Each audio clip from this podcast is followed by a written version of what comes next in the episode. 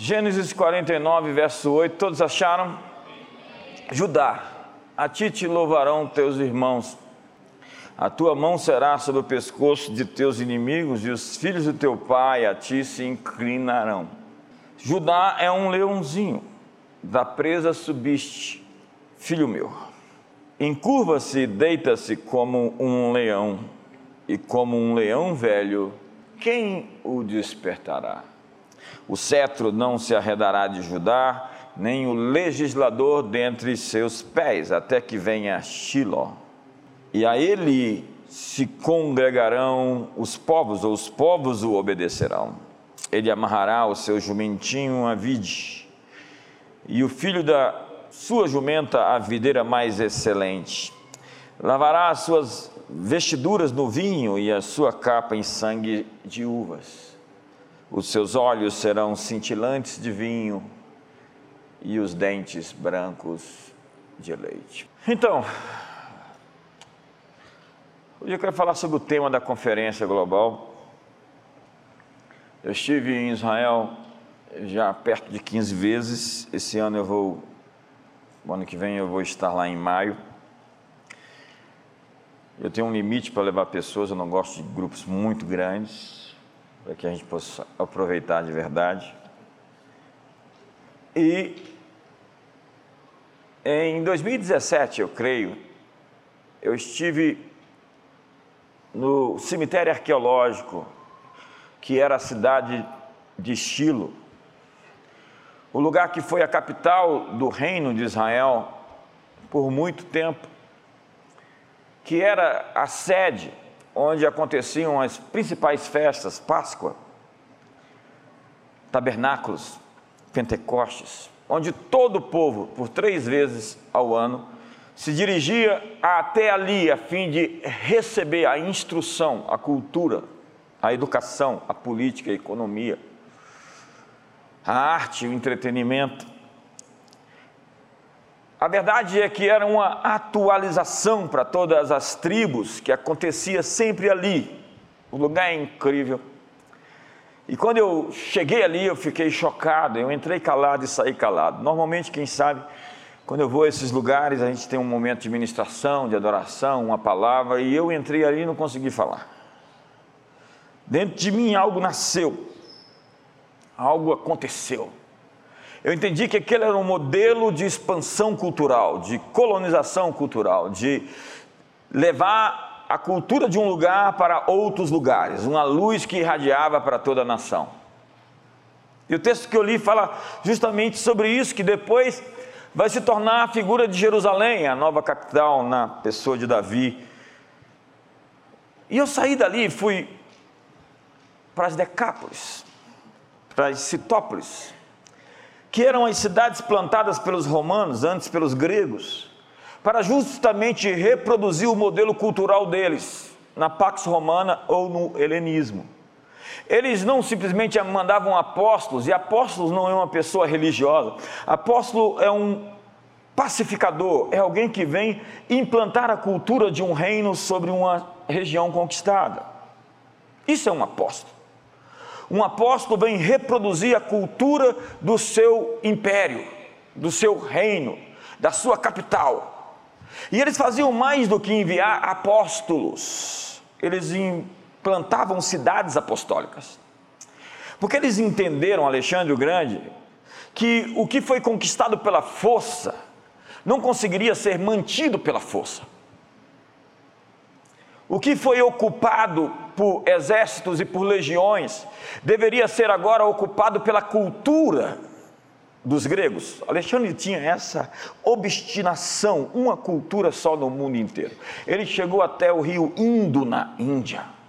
É incrível a influência dos gregos em todas as culturas, o helenismo presente no islamismo, o helenismo presente no cristianismo, o helenismo presente no judaísmo. É incrível como o pensamento grego, naquilo que nós definimos como helenismo, pensar como grego, vestir-se como grego, viver como um grego, que é a concentração, a condensação do pensamento de Platão, de Aristóteles, de Zenão, dos estoicos, de Epicuro, o fatalismo, o plasticismo, o dualismo, todas essas coisas que por vezes permeiam a nossa teologia, estão dentro de muitas igrejas, inclusive, mas que não são cristãs, são pagãs. E diz Zacarias que haveria guerra entre os filhos de Sião e os filhos da Grécia. Cosmovisões. Eu já disse, escrevi isso no livro Metanoia, segundo Jonathan Sachs, do rabino que recentemente morreu o ano passado, o, a civilização ocidental seria o encontro de duas cidades, Jerusalém e Atenas. As pessoas vão falar do direito romano, mas o direito romano ele se torna cristão na figura de Justiniano no século VI. Chegando às Decápolis, você vai ver cidades que estavam ali para fazer com que a cultura dos gregos e depois dos romanos chegasse às províncias conquistadas. E eles não resistissem mais à ocupação estrangeira. E assim você vai ver, na época de Jesus, no século I, judeus helenizados, como Nicodemos, que Jesus disse: Ei, ei, você é mestre em Israel, deveria saber essas coisas, mas ele tem a cabeça enfiada no chão, porque ele disse: Como eu nasceria de novo, voltaria ao ventre da minha mãe e ela me conceberia? Dentro da sua perspectiva não havia possibilidade, transcendência, ou a capacidade de pensar além das caixinhas e dos formatos, das formas, das formas e das fórmulas. Tem gente que pensa assim, entre colchetes.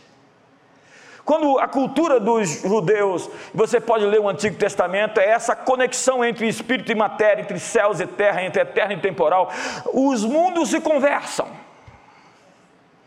Não existem dicotomias, separações entre mundo político e mundo religioso, entre ciência e fé. Ninguém acreditava nessas separações. E eu vou tentar explicar um pouquinho se eu conseguir. Meu esboço é longo e talvez eu não vou conseguir pregar a mensagem, vou ter que pular. Eu quero chegar até o fim, talvez não vou dizer tudo que gostaria. Mas quando eu cheguei ali, naquele cemitério arqueológico em Israel, a cerca de 30 quilômetros de Jerusalém, eu fiquei chocado porque ali existia uma memória quântica. O que é uma memória quântica? Fatos acontecidos em lugares deixam registros. Há uma presença, uma atmosfera. Tanto que quando você muda para uma casa que foi ocupada por outros moradores, é importante que você pinte a casa. É importante que você modifique aquilo. Dependendo do que aconteceu ali, existem inquilinos que não mudaram. Casas mal assombradas? Acontece. Bispo, eu estou numa casa, eu tenho que mudar de lá porque tem um sonho toda noite, está estranho, tem um ambiente, tem uma coisa. Quem tem que mudar é a assombração.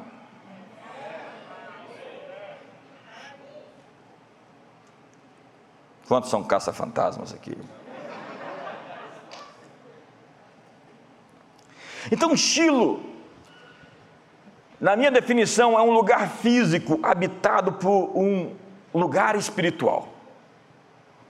Existe algo presente na fisicalidade. Quando a gente se reúne, essa atmosfera se manifesta.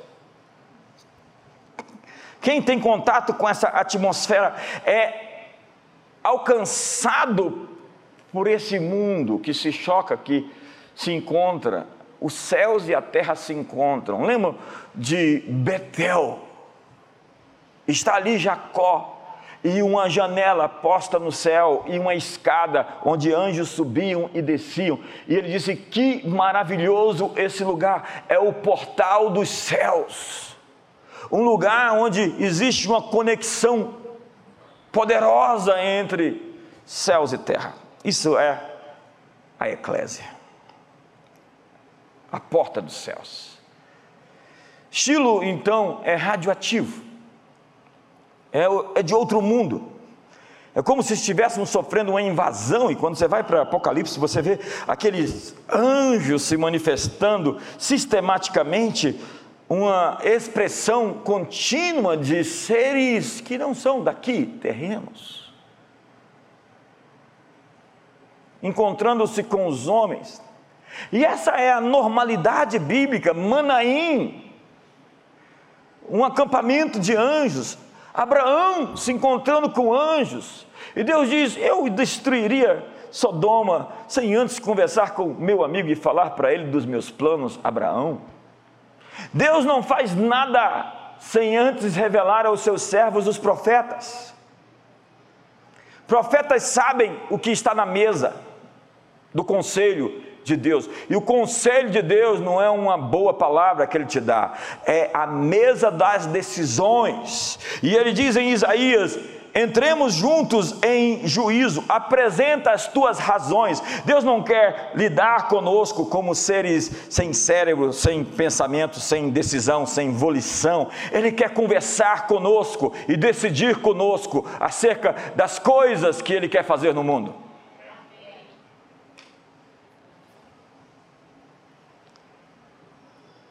E eu pensei que estava tudo decidido. Isso é fatalismo, é estoicismo, é a roda da história, isso é paganismo.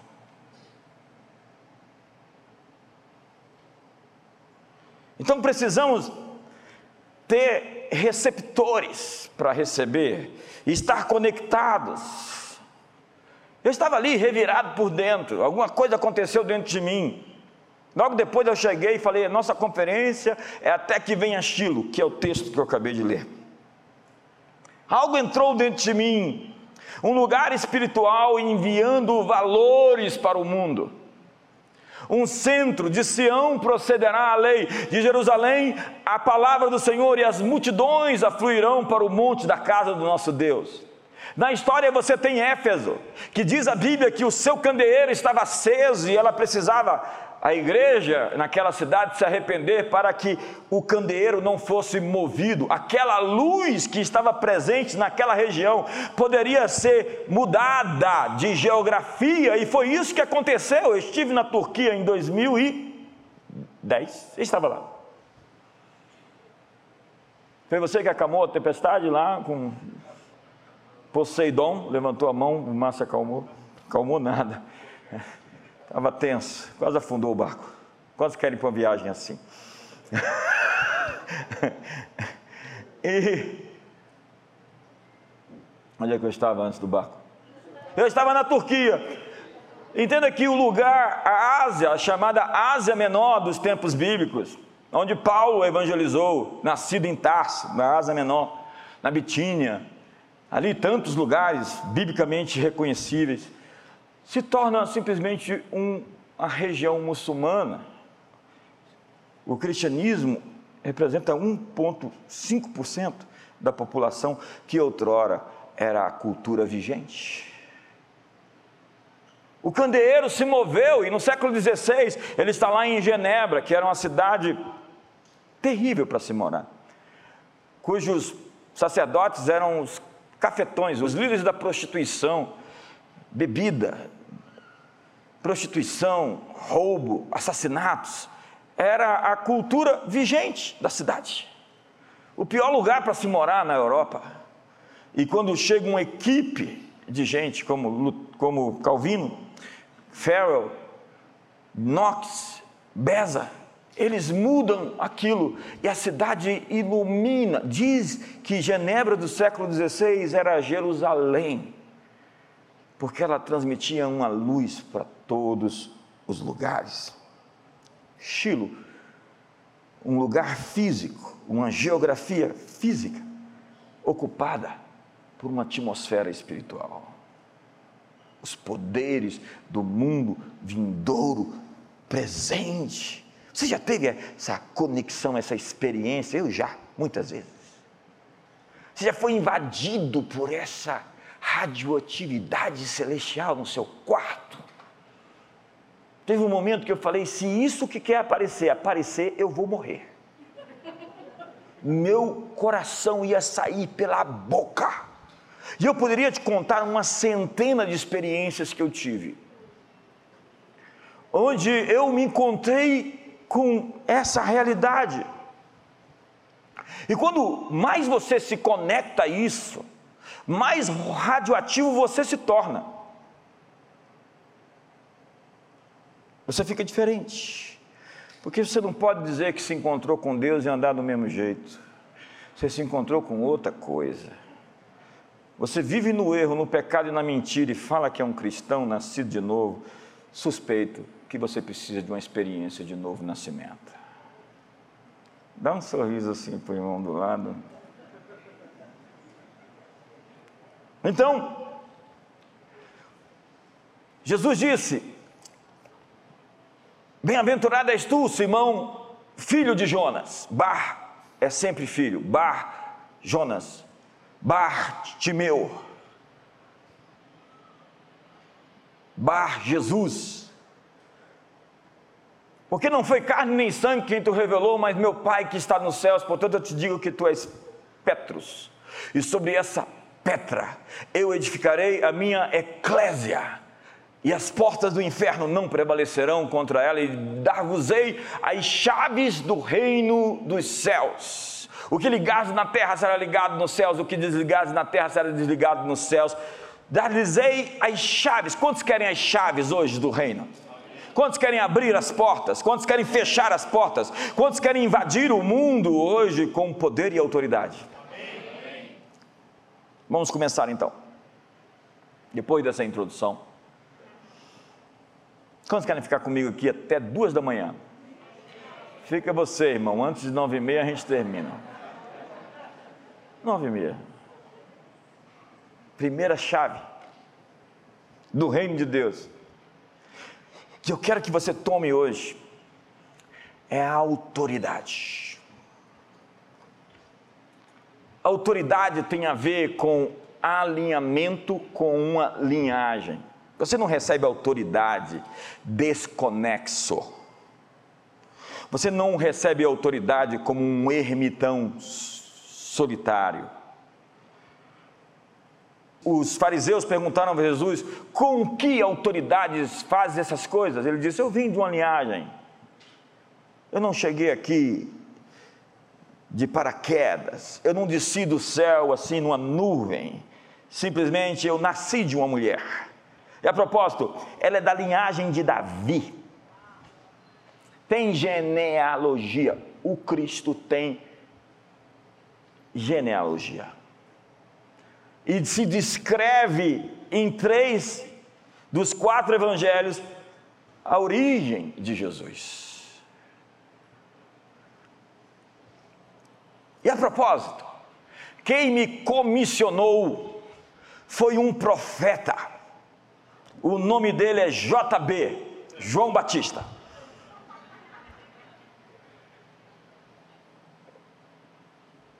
Eu vos responderei com que autoridade faço essas coisas, se vocês me disserem se o batismo de João era de Deus ou dos homens.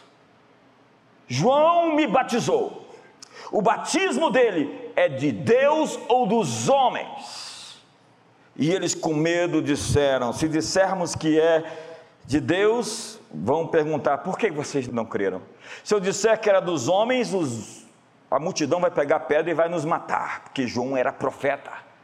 Então eles disseram o quê? Não sabemos. Jesus, quando questionado sobre a sua autoridade, ele diz: Eu venho de uma linhagem, eu fui comissionado, e se ele, como Deus, recebe o batismo de um homem. E logo depois dali vai para o deserto para ser tentado pelo diabo. Ele não começa nada sem antes o Espírito Santo vir sobre ele e receber a comissão do Pai. Este é o meu filho amado, em quem tenho o meu prazer. Sim, ele foi afirmado ele tem autoridade. E quando ele diz: toda autoridade me foi dada nos céus e na terra, ele conquistou aquilo. Quando o pecado entrou no mundo, a ordem foi quebrada. A maneira de Deus reconstruir o mundo começa naquele texto onde termina o Antigo Testamento. Eu vos enviarei o Espírito de Elias para restaurar o coração do pai ao filho, o coração do filho ao seu pai. A reconexão geracional era necessária para que o mundo fosse então transformado. Deus encontrou um filho que poderia se tornar um pai, Noé. E Deus salvou o mundo, salvou Noé e a sua família num barco. E os que foram salvos, foram salvos por pertencer à casa do seu pai. Abraão, descendente de Noé, foi escolhido para ser pai de nações. De Abraão vieram outros pais, Isaac, Jacó e os doze patriarcas. Cada filho de Jacó foi pai de uma das doze tribos. A bênção passou de pai para filho. 75 pessoas foram para o Egito com Jacó, e Deus chamou outro pai, um libertador chamado Moisés. A ordem sacerdotal era ministrada por uma tribo. Somente os que podiam se identificar como família dessa tribo poderiam ministrar. As tribos lutavam com o nome e pelo nome da família, elas tinham estandartes. E quem não tinha linhagem familiar não poderia estar na guerra, não poderia fazer a guerra, não poderia participar da ocupação e das conquistas. Tudo que Deus faz até hoje é de um pai para seus filhos. A maneira de Deus consertar o mundo é mediante uma ordem familiar. E quando eu falo o conceito de pais e filhos, não estou falando de gênero. Pais é pai e mãe. Porque a Bíblia diz que os filhos e as filhas profetizariam, diz o profeta Joel. A ordem do, do, reino de Deus, portanto, é de uma família apostólica, com pais e com filhos. Alguns usariam o texto fora do contexto de Mateus 23, quando Jesus diz: Não sereis chamados de mestres, porque só um é o vosso mestre, e vós todos sois irmãos. A ninguém sobre a terra chameis de pai, porque só um é o vosso pai, aquele que está nos céus. Nem sereis chamados de guias, porque um só é o vosso guia, o Cristo. Ao retirar esse texto fora do contexto, você cria um pretexto. Porque o que a Bíblia está dizendo é que os fariseus usurparam a autoridade que não tinham. Se nós lêssemos esse texto de maneira tão literal, sem o seu contexto, nós não poderíamos chamar nossos progenitores de pais. A ninguém chamei de pai. Nós não poderíamos chamar ninguém de professor. Nós não poderíamos chamar ninguém de guia. Os fariseus impuseram os rabinos como pais que faziam de seus prosélitos filhos do inferno duas vezes mais do que eles mesmos. A exaltação deles estava em contrapartida ou em oposição à paternidade de Deus. Eles eram pais com autoridade superior à das Escrituras. E Paulo se refere como pai da igreja de Corinto. O apóstolo João se refere a três tipos de pessoas: filhinhos, jovens, pais. Paulo chama Timóteo de filho e chama Tito de filho. Pais abusivos, pais molestadores e filhos rebeldes nunca podem invalidar a fundação justíssima da família terrena e espiritual. E a profecia de Malaquias diz que o espírito de Elias converteria o coração dos pais aos filhos e dos filhos aos seus pais. João o Batista, diz Lucas, foi enviado para converter o coração dos pais aos seus filhos. E as Escrituras dizem em 1 Coríntios 4, eu lamento que não possa aparecer na tela. 1 Coríntios 4, que diz no verso 14. Preste bastante atenção, já que não aparece na tela. Não vos escrevo essas coisas para vos envergonhar, pelo contrário, para vos admoestar como filhos amados, filhos meus amados. Porque ainda que tivesses milhares de preceptores, não teríeis, contudo, muitos pais. Porém, eu, pelo Evangelho, vos gerei em Cristo Jesus. Admoesto-vos, portanto, a que sejais meus imitadores por esta causa vos mandei Timóteo, que é meu filho amado e fiel no Senhor, o qual vos lembrará os meus caminhos em Cristo, como por toda parte ensina em cada igreja. Paulo os alerta que deve segui-los como pai que ele é no Evangelho. Ele envia Timóteo como modelo de filho. Se nós estivermos sem pais, nós ficamos sem herança, nós ficamos sem tradição e nós não temos irmãos verdadeiros. Um filho sem uma prova que é integrante de uma determinada família, de uma determinada linhagem, não pode receber a herança da família. A palavra preceptor aqui é a mesma pedagogo, que significa aquele que conduz a criança. Este era o servo que estava encarregado de levar a criança à escola, levar a criança ao ensino. Paulo está dizendo: embora haja muitos pregadores que podem levar à escola e lhes ensinar alguma coisa, eles não podem dar a você uma herança espiritual.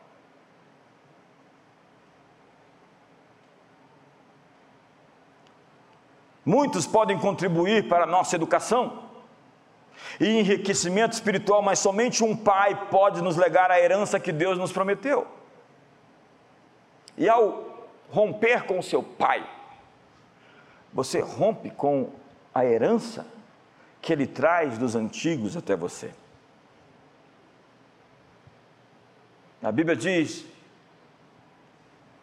Honra teu pai e a tua mãe para que se prolonguem os seus dias na terra.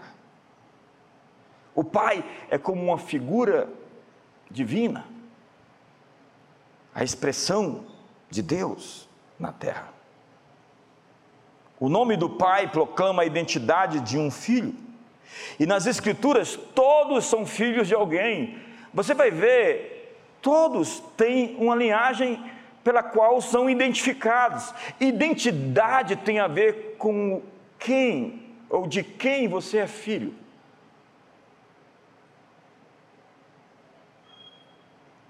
Raquel chamou seu último filho enquanto ela morria de Benoni, filho do meu lamento, ou filho da minha dor. Jacó se adiantou, corrigiu o erro e o chamou de Benjamim filho da minha destra ou filho da minha força. Foi conferido aos pais o poder de transmitir as bênçãos que nós necessitamos. Quando nós falamos que a primeira chave do reino é a autoridade, você não pode exercer autoridade sem estar sob autoridade. Pergunte a Nadab e Abiú, porque eles foram consumidos pelo fogo. Muitos se perdem pela falta de uma mão para abençoá-los. Há pessoas tão órfãs, com um espírito de orfandade tão imenso que elas são muito facilmente, elas rompem relacionamentos. Elas quebram alianças. Elas se desconectam de pessoas e parece que tudo para elas está tranquilo e normal. É incrível como elas não têm laços profundos, laços verdadeiros. O que a Bíblia chama de é, afetos entranháveis, amor entranhável. Gente que é muito fácil romper qualquer relacionamento e seguir a vida, porque não tem vínculo. Gente sem vínculo, gente sem casa, gente sem família, gente sem igreja, desigrejados, gente sem aliança, gente sem conexão. Nós estamos aqui hoje numa mesa, é uma aliança. Nós viemos aqui reafirmar a nossa aliança. Há muitos preceptores, mas não muitos pais. Pergunte para um satanista: onde é que está o seu pai? Porque o diabo sempre recruta os feridos, as pessoas machucadas, amarguradas, ressentidas, sempre são o alvo dos ataques demoníacos, porque eles não têm teto, eles não têm proteção. Muitos têm ouvido tantas vozes, tantos sermões, pregações diferentes, mas lhe falta calor da intimidade e o nome da família. Eles bebem a água da verdade de torneiras enferrujadas e de fontes frias. Tem educação formal, informações desconexas e inúteis, estatísticas frias, citações pomposas, mas nenhum relacionamento profundo. Tem gente que não consegue se conectar profundamente aos outros, vive na superfície. Você olha para ela, tenta se conectar mais e ele imediatamente diz: fique por aí.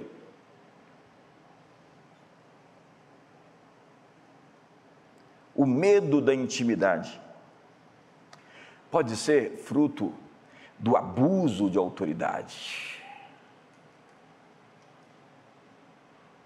Malco teve a sua orelha cortada, como muitos tiveram algo cortado na sua vida, até que Jesus vai lá e coloca a sua orelha de volta.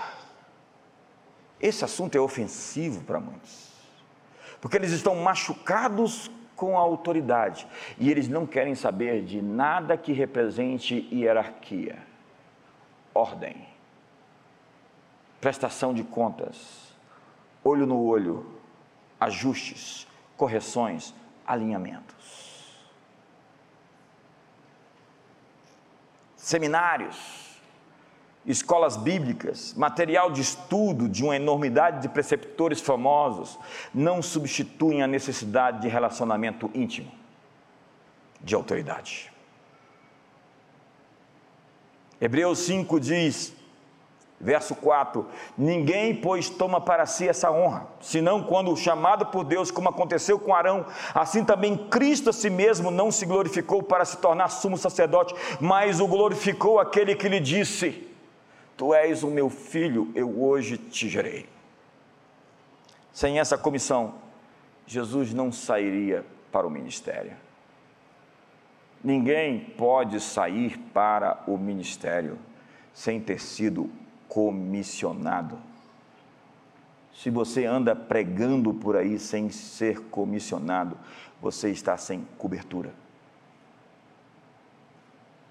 Tem gente que se auto-ungiu apóstolo, pegou o óleo, tacou na cabeça e disse: Eu me envio, lá vou eu, me esperem.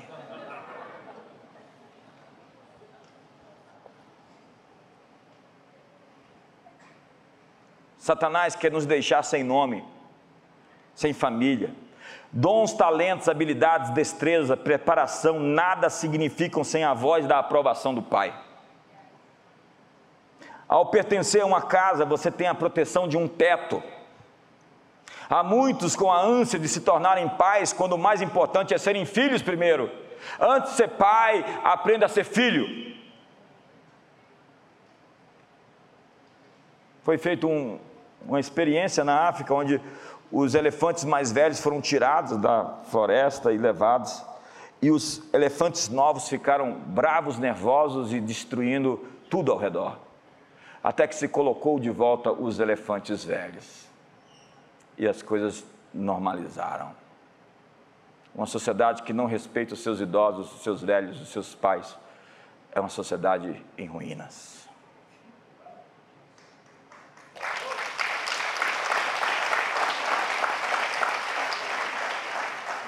Paulo diz: repreende o homem mais velho como um pai, uma mulher mais velha como uma mãe. O que significa repreender como um pai, como uma mãe? É falar baixo, com respeito, com toda consideração e com toda honra. Eu posso afirmar que a maior parte dos nossos problemas está começou dentro do núcleo familiar. A maneira como você responde a toda autoridade tem a ver com a maneira como você se relaciona com seu pai e com sua mãe.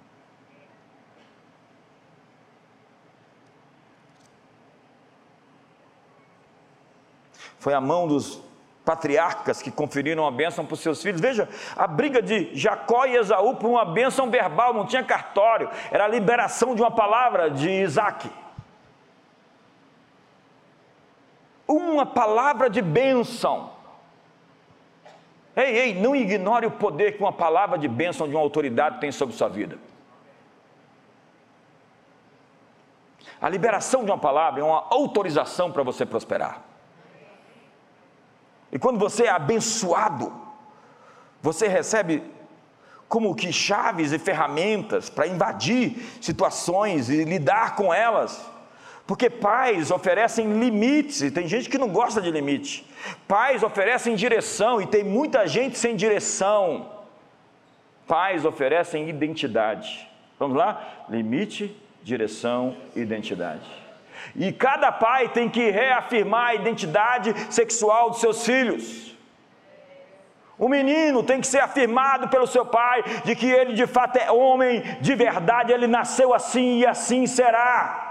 Uma menina precisa ser reafirmada com beijos e abraços, com carinhos, de um amor puro, um amor santo, um amor sacrificial do seu pai pelas suas filhas. Elas nunca serão carentes, porque elas foram amadas, respeitadas, celebradas. Aí vem um menino, um galinha, que acha que Ficar com as meninas é um troféu cada um, é só um idiota retardado sem amor próprio.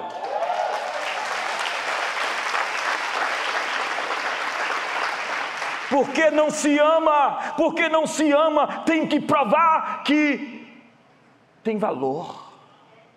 Então a sina do rapaz é mostrar seu valor. Moça, não se case com alguém que não se ame. Porque alguém assim é só um narciso. E narciso não significa amor próprio, mas carência infinita de elogios, de celebrações, de afeto. É um vampiro emocional que suga tudo à sua volta, que é o centro do mundo, que quer que tudo orbite sobre ele. É um satanás ele. Jacó, no texto que eu li, dá destino e palavras proféticas para os seus filhos. Você não sabe o poder que você tem para liberar o destino dos seus filhos com palavras proféticas. Você não sabe o poder que você tem de abençoar pessoas. Sabe uma das grandes bênçãos que Deus me deu aqui, esses tempos? Que é assim, uma coisa que eu celebro muito. É ter hoje o pastor que me batizou, o pastor que me autorizou a pregar a primeira vez, dentro do nosso staff, fazendo parte do nosso ministério, como um dos nossos pastores, Pastor Marinho Sena. Que a propósito, hoje, com 68 anos, correu 42 quilômetros, uma maratona.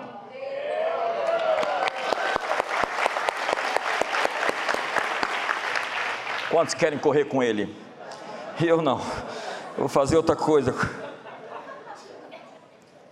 Celebra a sua vida.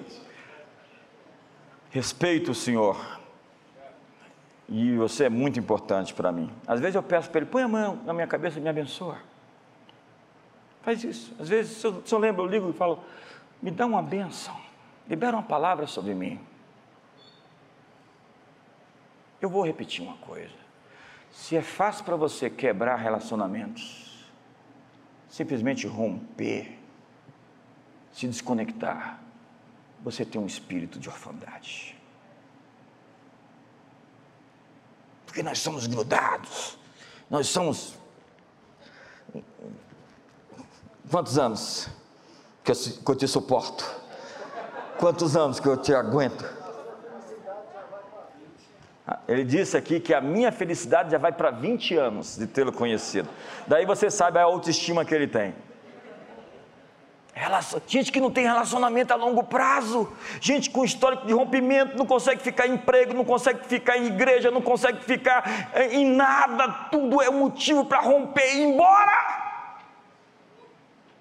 Um órfão não tem raízes, um órfão não suporta as pressões, um órfão rompe com todo mundo, briga com todo mundo. E se você fizer uma pesquisa básica, como era a infância, é tudo ali, onde a história está se repetindo. Que silêncio, Jesus. Você sabe por que, que Deus escolheu Abraão e o tornou Abraão? Está em Gênesis 18, verso 19. E que pena que tirar o painel de LED aqui do lado. Na próxima conferência a gente não vai precisar tirar nada para montar mais nada, vai ficar tudo fixo. Porque eu o escolhi, diz o Senhor a Abraão para que ordene a seus filhos e a sua casa depois dele, a fim de que guardem o caminho do Senhor e pratiquem a justiça e o juízo, para que o Senhor faça vir sobre Abraão o que tem falado ao seu respeito. Deus escolheu Abraão para ser um pai, educar os seus filhos, prepará-los, equipá-los e enviá-los. Essa é a sua missão, sua maior missão, produzir uma descendência poderosa. Qual é a sua missão?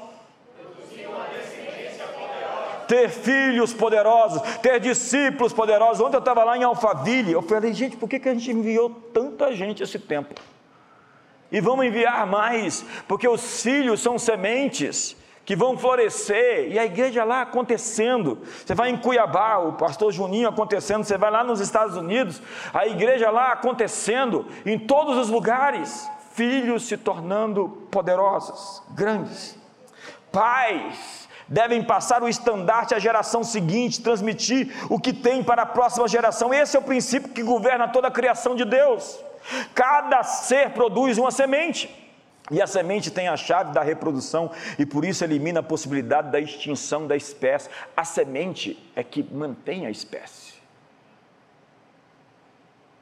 Seu futuro é perpetrado na integridade da semente. Cada espécie de planta tem a sua origem dentro de um destino chamado semente. Enquanto houver sementes germinando, a espécie estará representada em sua linhagem, o seu destino não pode ser interrompido. Mas hoje, ministérios com suas sementes encerradas, que não se perpetuam na geração seguinte. É uma tragédia seguir pessoas que não podem lhes falar sobre o seu destino. Quando a semente se contamina, ela fica sujeita a ser exterminada. Deus não quer reproduzir algumas sementes. É, Rofini e Finéias, Deus disse: Eu vou encerrar a história dessa descendência. Não vai ter. Acabe. Jeroboão. A casa de Eli foi extinta porque Deus não se agradou de reproduzir alguns modelos, alguns espécimes. Em Mateus 24, verso 12, diz que por aumentar a iniquidade, o amor de muitos esfriaria. A palavra iniquidade aqui é a palavra sem autoridade, desrespeita a autoridade. A Bíblia diz que anjos poderosos não ousam proferir juízo inflamatório contra autoridades constituídas. É, você precisa aprender um pouco mais sobre a palavra autoridade. Eu li um livro que mudou minha vida, Autoridade Espiritual de Watmani. E ele vai mostrando Miriam e Arão questionando Moisés dentro de uma perspectiva familiar em intrometendo-se dentro do ministério, Miriam fica leprosa. Há muitos profetas leprosos porque não conseguiram deter-se, parar e entender os seus limites. Datã, Abirão, os 250 príncipes da congregação, onde a terra abre, onde o inferno suga pessoas vivas. Você não pode ensinar nada para um arrogante. Um arrogante já alcançou um padrão. Ensinar a um arrogante é como dar comida a alguém que já está cheio de comida barata.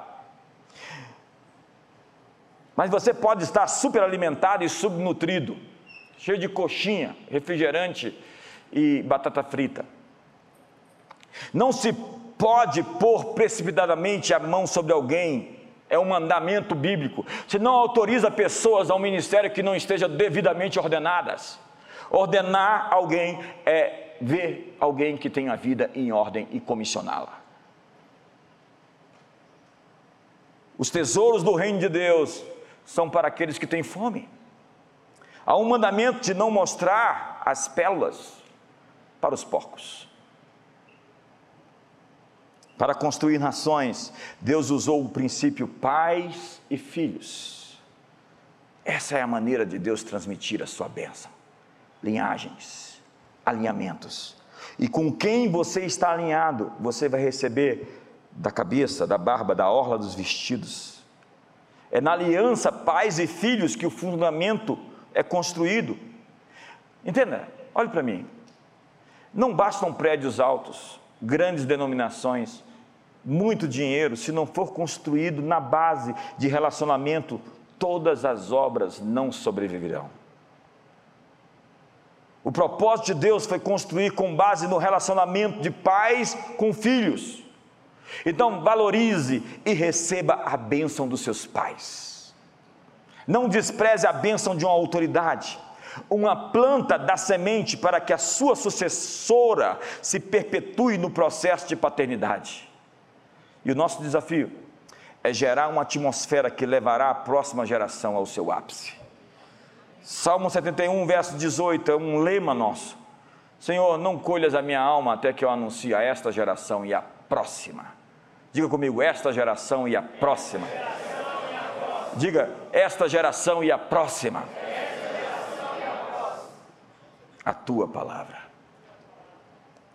Você sabe uma maneira de você tirar um líder de gangue da rua. Sabe uma maneira de você tirar alguém que vive no erro do erro? É dar-lhe uma visão sobre o seu futuro. É mostrar-lhe o que ele pode se tornar. Pais fazem isso. Em segundo lugar, a segunda chave do reino é a adoração. Essa é mais curta. Eu prometo que eu termino até meia-noite.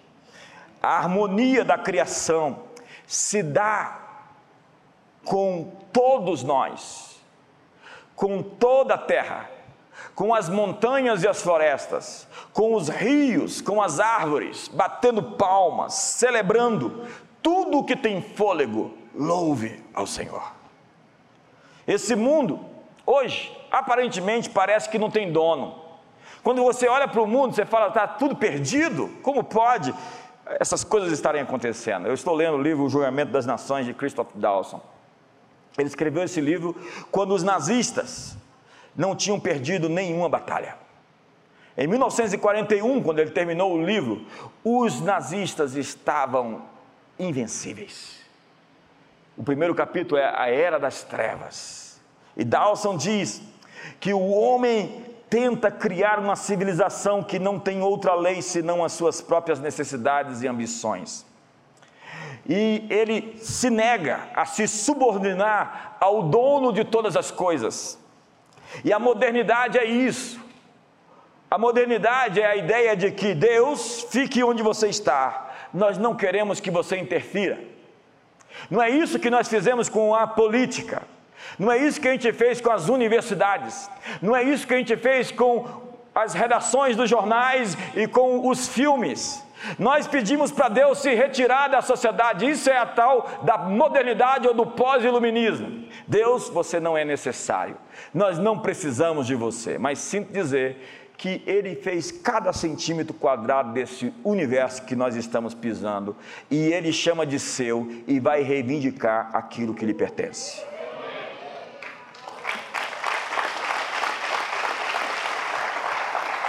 A segunda chave é adoração. Adoração é reconhecimento. Imagine você chega até a minha casa, onde eu construí, e dizer: Isso aqui não é nada seu, isso aqui você sai daqui, eu vou ficar aqui, vou fazer o que quiser. Esse planeta é a casa de Deus, e Ele vai fazer desse planeta o estrado dos seus pés, e Ele vai encher esse planeta com a sua glória, e não vão ser os justos que vão embora, os ímpios serão pisados como a lama nas ruas, e os mansos herdarão a terra, dizem as Escrituras. Me ajuda aí, irmão.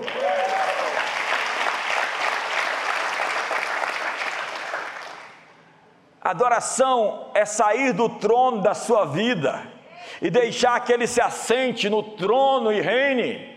Tem gente que diz que serve a Deus, lamento dizer que seu Deus é o seu estômago. Lamento dizer que seu Deus é o seu ventre, porque se você faz o que você quiser, você não tem dono. A Bíblia diz que o Senhor é o Cúrios, e a palavra Cúrios é a palavra dono. Ele é o proprietário. E quando eu entrego minha vida para Jesus, eu já não sou dono de mim. E é por isso que Ele cuida de mim, porque eu não sou de mim mesmo. Eu pertenço a Ele. Mas se eu pertenço a Ele e faço o que quiser, eu estou em completa contradição com aquilo que eu afirmo na minha ortodoxia, já que é diferente da minha ortopraxia.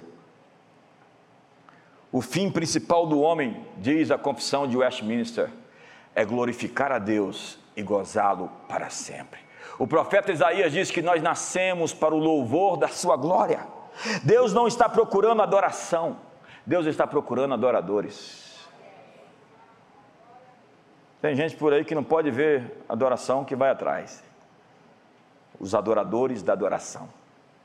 A principal missão da igreja não é missões, é adoração. Deus rejeitou Caim antes de rejeitar sua oferta. E. M. Bounds disse: Nós estamos procurando métodos melhores. Deus, porém, está procurando melhores homens. Deus não unge métodos, Deus unge homens. O profeta Isaías levantou a sua voz em nome de Deus e disse: Esse povo me honra com os lábios, mas o seu coração está longe de mim. Ei, adoração não é cantar uma canção. Adoração é se prostrar diante dele quando você quer fazer algo que você gostaria de fazer e está errado. Isso é adoração.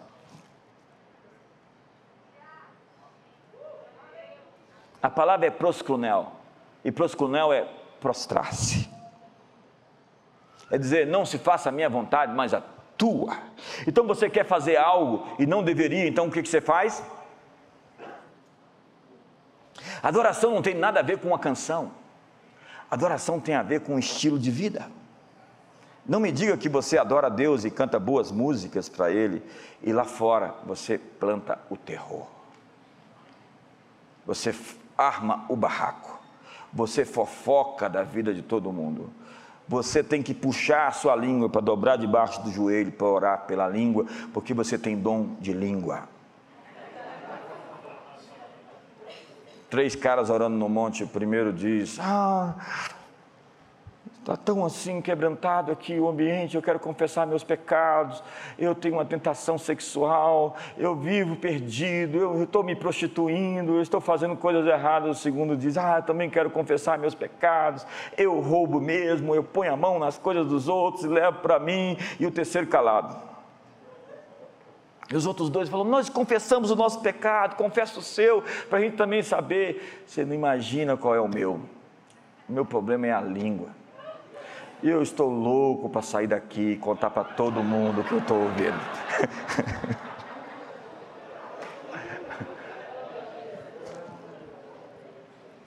a propósito, quem te conta os segredos dos outros, diz a Bíblia. Não, vou pular, eu disse que ia pular, eu vou pular. Você sabe, o adorador é aquele que põe o seu sacrifício no altar. Adoração é sacrificar. E, e, Davi é esse homem adorador, porque ele diz: Eu não vou oferecer algo para Deus que não me custe. A gente quer uma religião de felicidade. Aí o sujeito diz: Eu vou sair de casa, vou abandonar meus filhos e minha família porque eu quero ser feliz. Isso não é adoração, isso é apostasia.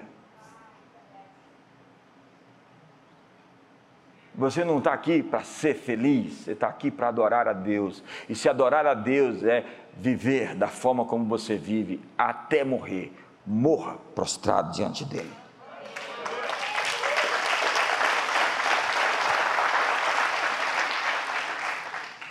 A igreja de Filadélfia, Deus diz: Farei que a sinagoga de Satanás se prostre. A palavra é proscunel, parece um, um sacrilégio. A palavra diz: a sinagoga de Satanás vai se prostrar diante de você, porque você está prostrado diante de mim. Eu quero lhe dizer qual é a posição mais poderosa desse universo: de joelhos diante dele. Quando você está de joelhos, e não é de joelhos fisicamente, é de joelhos na alma. Tem gente que Deus tem que ficar falando, vamos, vai lá, vai lá, e não é ovelha. Você sabe qual é a diferença de pastor de ovelha para pastor de boi? A Bíblia diz: Jeová é o meu boiadeiro e eu sou o seu boi. Não, o Senhor é o meu e nada me faltará. Você sabe qual é a diferença? Porque o pastor vai na frente e chama as ovelhas. A boiada não, tem que ir empurrando. Eia, vamos, vamos, vamos, vamos. Tem gente que tem que ser convencida todo o tempo a obedecer, tem uma natureza rebelde. E de vez em quando te dá umas chifradas. A Bíblia diz que os inimigos vão se prostrar diante de você quando você se prostrar diante de Deus. Não tem ninguém que vai ficar de pé quando você estiver prostrado. Então eu quero que você ligue para os seus inimigos e diga para ele: muito obrigado, porque vocês me fizeram mais duro, mais sábio, mais resistente, mais vigilante. Judá, como falta o texto aqui hoje? A ti te louvarão os teus irmãos, a tua mão será sobre o pescoço dos teus inimigos, os filhos de teu pai a ti se inclinarão. O texto fala Judá, que quer dizer louvor, como líder entre as tribos, forte como um leão novo, um leãozinho, e seguro e sábio como um leão adulto que ninguém ousaria provocar. Você sabe de onde vem a expressão leão de Judá? Desse texto. Apocalipse 5 diz: Todavia um dos anciões me disse: Não chores, eis que o leão de Judá, raiz de Davi, venceu para abrir o livro e desatar os seus selos. Definitivamente, senhoras e senhores, não é o materialismo histórico, não são as forças anônimas e inanimadas que conduzem a história. Existe alguém no trono, ele está conduzindo a história dos homens para o seu fim. Ele é digno de abrir o livro e desatar o seu selo. Ele é o leão de Judá ele é o Cordeiro de Deus que está sentado no trono, e a Ele seja a honra, a glória, a adoração, o domínio pelos séculos dos séculos. Quando você encontra essa posição,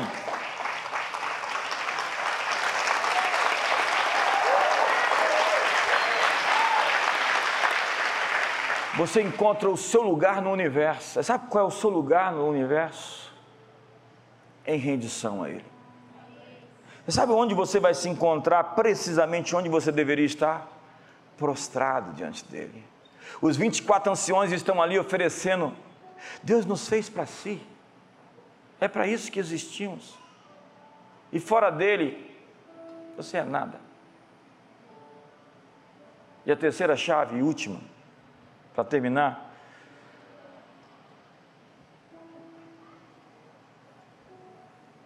A terceira chave do reino aqui é o governo. Salmo 2, Salmo 110, Apocalipse 11. Tantos textos que falam sobre o governo de Deus, o aumento do seu governo será paz sem fim. O cetro não se arredará de Judá, nem o legislador de entre os seus pés. O cetro é a palavra Shebet, que designa o cajado do pastor, ou a férula do professor, já o bastão é como uma vara da disciplina. Sim, a Bíblia diz que com um cetro de ferro ele vai quebrar o vaso como o oleiro e vai governar as nações. Amigos, Deus vai interferir. Deus vai julgar. Você acha que tudo isso que está acontecendo vai ficar desse jeito? Sinto dizer que Ele está vindo e a sua justiça virá do céu como o orvalho, e a sua retidão correrá como um rio perene. Shilo aqui aparece como um nome próprio. Para alguns eruditos significa o doador de paz ou o pacificador. Nos rolos de Quran, a palavra aparece parafraseada como o Messias da retidão. Em Ezequiel, aquele a quem pertence o direito. O que a Bíblia está dizendo é que um viria a quem pertence o direito de governar. Como diz o profeta Isaías: um rei governará com justiça, e os filhos do rei governarão. Até que ele venha, ou até aquele a quem pertence o domínio, aquele a quem obedecerão os povos.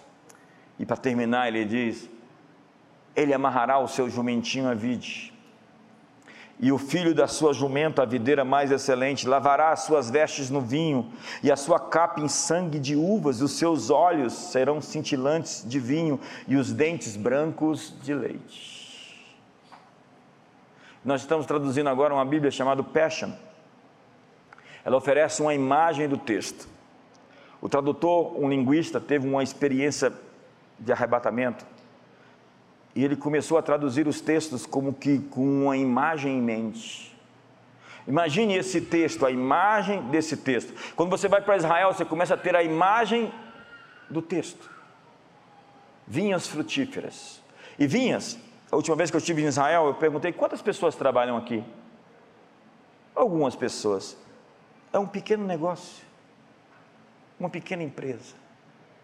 E a Bíblia diz que serão muitas dessas pequenas empresas, onde cada um amarrará o seu jumentinho debaixo da sua própria árvore, onde cada um terá a sua dignidade. O melhor vinho será tão abundante como a água, saúde fluindo para todos, olhos cintilantes de vinho e dentes brancos de leite. O grande rei reinando na abundância da energia e do vigor. Sabe, quando nós falamos de um ambiente físico ocupado por um ambiente espiritual, nós estamos falando que estamos sendo invadidos. Sim, Deus está vindo sobre o seu casamento. E a unção vai quebrar o jugo da acusação, da culpa, da condenação, da miséria, da dívida. Deus está vindo e a enfermidade vai sair do seu corpo. Deus está vindo e inspiração e revelação. Você já teve essa atmosfera do céu alguma vez na sua vida? Já teve essa experiência de ver o céu se manifestar na terra? Eu quero lhe dizer que essas serão experiências constantes daqui para frente.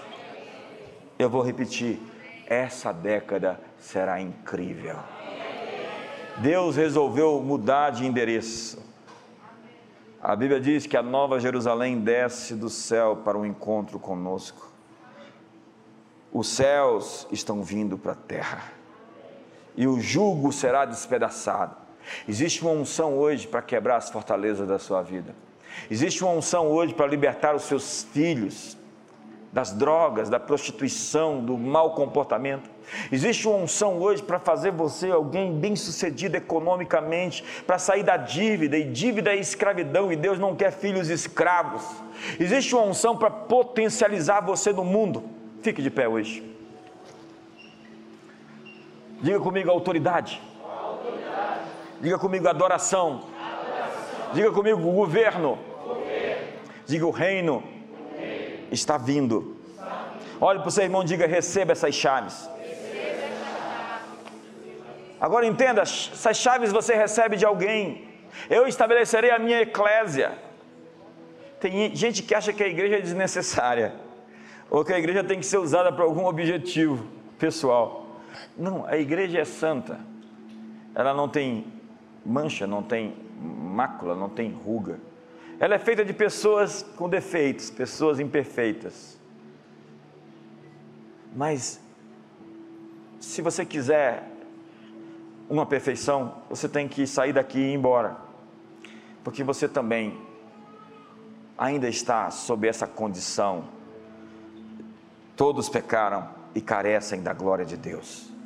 Mas você pode agora, a partir de agora, começar a desfrutar desses elementos do mundo vindouro dessas coisas celestiais na terra. O reino já está aqui, diz a Bíblia. E você pode tomar o que está escrito e tornar isso carne. Se pôr de pé diante da palavra de Deus e dizer: É isto. Trazer o seu sonho para hoje. Não atrasar a sua promessa, porque o tempo é agora. Diga comigo: o tempo é agora. Diga: o tempo é agora. Olha para a pessoa do seu lado diga: o tempo para a sua promessa é agora. Os campos já estão prontos. Se você não está morto, há muito para fazer ainda. Se você está respirando, seus melhores dias estão chegando. A autoridade, receba a autoridade hoje. Receba o comando para governar. Receba o comando para ser alguém que tira de si o domínio do ego e passa a servi-lo, dizendo: Para onde irei, covardes? Feche seus olhos.